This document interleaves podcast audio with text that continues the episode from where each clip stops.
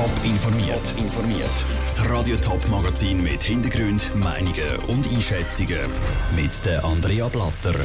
Schweizerinnen und Schweizer haben langsam wieder Hoffnung auf Ferien am Meer und St. Galler Kantonsrat streitet weiter über das Energiegesetz. Das sind zwei von den Themen im Top informiert. Das Coronavirus hat die Ferienpläne von vielen Schweizerinnen und Schweizer über den Haufen gerührt. Weil Grenzen dicht gemacht worden sind, haben Ferien storniert oder verschoben werden. Langsam gibt es aber wieder Hoffnung, dass es im Sommer gleich noch klappt mit den Ferien am Meer. Und das sehen offenbar auch die Schweizer immer mehr so. Rutschminzi. Drei von vier Reisen von Schweizer sind wegen Coronavirus bis jetzt storniert worden oder sollen noch storniert werden. Zu dem Schluss kommt eine neue Studie von der ZHAW. Trotzdem planen drei Viertel der Befragten in diesem Jahr noch Ferien. Wohin das soll gehen, wissen die meisten aber noch nicht, erklärt Studienautorin Nina Heim. Grundsätzlich gab es da keine Tendenz oder hat man keine Tendenz gesehen, wo die Reisen hingehen. Ich glaube, ähm, es gibt schon auch welche, die jetzt irgendwie außerhalb der Schweiz reisen würden und auch ins restliche Europa. Aber wie gesagt, es gab keine klare Tendenz, sondern die Leute sind im Moment einfach noch unsicher, sie sind sicherheitsorientiert. Die Schweizer legen aber auch Wert darauf, dass sie genug Informationen über die aktuelle Lage überkommen. Das heisst, sie schauen primär darauf, wo die Schutzkonzepte gegen das Coronavirus besonders gut sind. Oder auch, wie gut das Gesundheitssystem in der Feriendestination ist. Gerade wenn die Reise weiter weg und allenfalls in exotische Länder soll gehen. Viele Befragte haben halt wirklich Angst, dass sie im Ausland irgendwie krank werden und vielleicht nicht so gut versorgt werden können und dann vielleicht auch dort in Quarantäne zu müssen. Das war wirklich so eine der Hauptängste.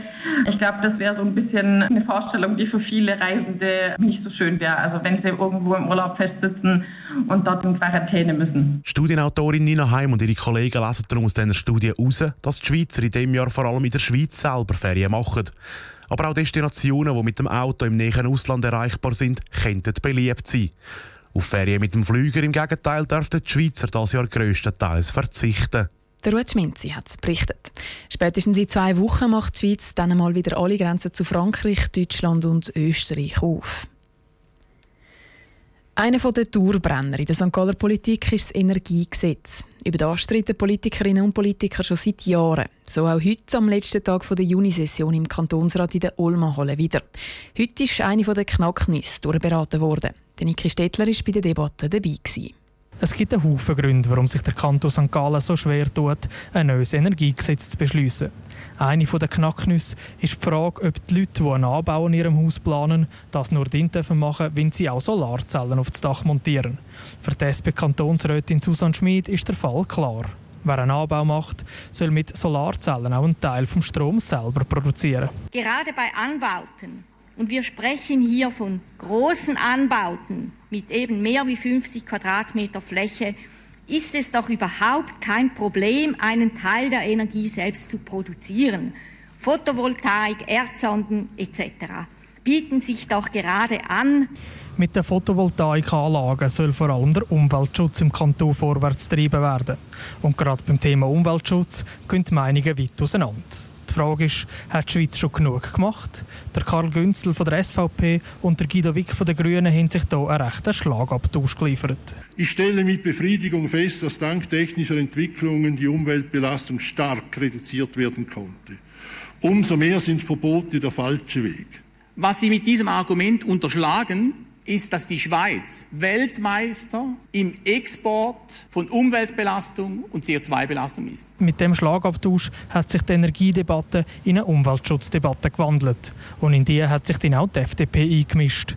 Der FDP-Kantonsrat Walter Locher wehrt sich gegen die Vorwürfe von Guido Wick. Nicht jeder, der einen anderen Weg zur Verwirklichung der Umweltschutzanliegen hat, ist gegen den Umweltschutz. Das möchte ich einfach festhalten, wir haben hier nicht einen Gottesdienst der Einheitsmeinungen. Am Schluss hat das Parlament in dem Artikel zugestimmt. Dass er aber in Kraft tritt, muss der Kantonsrat noch am ganzen Energiegesetz zustimmen. Der Niki Stettler aus dem St. Galler Kantonsrat. Das heisst, in der Schlussabstimmung dort könnte dann auch noch mal alles kippen. Das Energiegesetz das soll in der nächsten Session im September weiter beraten werden. 300.000 Franken. So viel Geld soll eine Frau an einem Mann angeboten haben, um ihre eigene Mutter umzubringen. Die 73-jährige Mutter ist dann vor vier Jahren in ihrem Haus erstickt worden. Seit heute stehen jetzt die Tochter und ihre drei mutmaßlichen Komplizen vor dem Bezirksgericht Meilen. Sie müssen sich unter anderem wegen Mord verantworten. Stefanie Brändle, du bist für uns an diesem Prozess dabei. Zuerst noch mal schnell, was ist vor vier Jahren genau passiert? Die Anklagte soll einen Mann beauftragt haben, ihre Mutter umzubringen. Das, weil sie sich ein Millionenerbe erhofft hat. Wegen der Belohnungssumme von 300'000 Franken hat der heute 37-jährige Mann eingewilligt. Im August 2016 ist er dann mit einem Kompliz ins Haus der 73-jährigen Ärztin, zur Küsnacht. Wahrscheinlich mit einer Klarsichtfolie oder einem Küssi haben sie erstickt. Bevor sie wieder aus dem Haus sind, haben sie auch noch Wertsachen mitgehen lassen. Mit einem Auto, das ein vierter Kompliz organisiert hat, sind sie dann davon. Nur wenig später ist nicht die Polizei aber auf die Schliche gekommen. Du hast schon gesagt, insgesamt vier Leute sollen an dem Mord beteiligt sein und sie stehen eben vor Gericht. Die heute 47-jährige Tochter vom Opfer, die zwei Männer, die den Mord begangen haben und noch ein Mann, der das Fluchtauto organisiert haben. Was ist dann bis jetzt an dieser Verhandlung so passiert? Die drei Hauptbeschuldigten sind heute das erste Mal dran gewesen, aber nur zwei sind auftaucht. Einer von den beiden Männern, der die Frau umgebracht hat, ist in Kolumbien. Er ist letztes Jahr nach der Untersuchungshaft ausgereicht und bis jetzt nicht mehr zurückgekommen. Sein Verteidiger hat gefordert, dass die Verhandlung verschoben wird, weil er wegen Coronavirus nicht einreisen könne. Das ist aber abgelehnt worden. Der Anklagte hätte sich nämlich schon vorher nicht kooperativ gezeigt und das Coronavirus sei nur eine Ausrede, nicht im Gericht zu erscheinen. Darum sind eben aktuell nur die Tochter und der andere mutmaßliche Mittäter vor Gericht und da laufen bis jetzt Befragungen. Was ist denn da seit dem Morgen schon so rausgekommen? Der 37-jährige Anklagte hat die Aussage komplett verweigert. Er hat nicht einmal Angaben zu seiner Person machen. Die Tochter dafür hat bis jetzt ausführliche Auskunft über sich und das Verhältnis zu ihrer Mutter gegeben. Fragen zu der Tat sind bis jetzt aber noch keine gefallen.